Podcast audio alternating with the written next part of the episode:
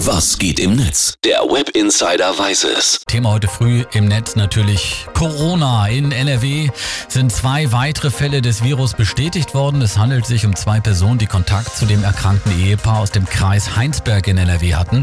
Neue Fälle sind auch in Rheinland-Pfalz und Baden-Württemberg gemeldet. Die Bundesregierung richtet sich tatsächlich auf eine massive Verbreitung in Deutschland ein. Bevor wir ins World Wide Web gucken, dazu Gesundheitsminister Jens Spahn. Wir haben eine neue Qualität, weil wir bis jetzt bei den äh, Infizierten in Deutschland Deutschland immer eine direkte Verbindung zu China herstellen konnten, zum Ausbruchsgeschehen in China, in Wuhan.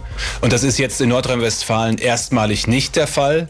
Äh, wir haben gleichzeitig eine Situation, dass es möglicherweise hunderte Kontaktpersonen geben könnte. Es war ja Karneval und diese neue Qualität ist eben, äh, dass das es jedenfalls sehr, sehr schwer macht, äh, jetzt auch jeden einzelnen Kontakt herauszufinden, zu identifizieren und zu isolieren. Die Behörden vor Ort bemühen sich darum, man muss ehrlicherweise sagen, das ist ein großes Stück Arbeit, das nicht unbedingt gelingen muss. Und diese neue Qualität, von der Spahn gesprochen hat, ist auch Thema heute früh auf unserer Facebook-Seite. Da stellen wir die Frage, ob ihr euch Sorgen macht oder gelassen bleibt. Gibt dazu viel viele, viele Postings, zum Beispiel hier von Sven Suderburg. Er hat geschrieben, wir machen uns schon Gedanken, stehen vor unserer ersten Kreuzfahrt. Steigt man da jetzt in den Flieger und geht auf Schiff? Dickes Fragezeichen, Reiserücktrittsversicherung zieht da ja auch nicht bei solche.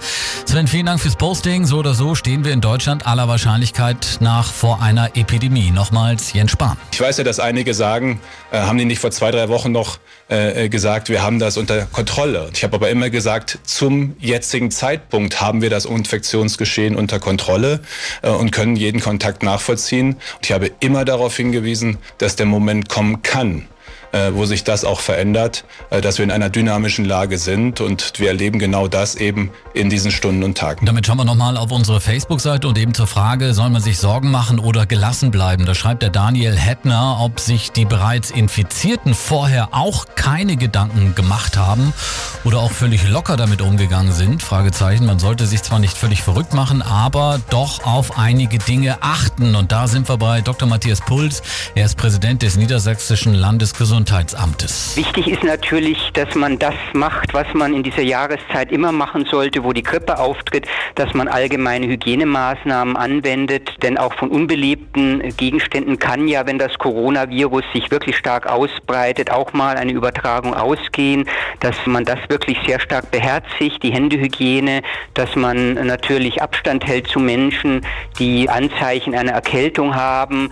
Aber man muss schon eingestehen, wir haben jetzt keine wirklich gezielten Maßnahmen, die wir anwenden können. Und dazu passt auch hier noch das Posting von Alex Fressle-Rieck. Alex schreibt, noch bleibe ich völlig gelassen. Es kommt, wie es kommt. Ich denke, Hygiene ist derzeit das Maß der Dinge. Vielen Dank, Alex, fürs Posting. Vielleicht fehlt aber auch bei der ganzen Thematik die Verhältnismäßigkeit. Ich habe es mal nachgeschaut. In der Wintersaison 2017-18 starben in Deutschland 25.000 Menschen an der Grippe.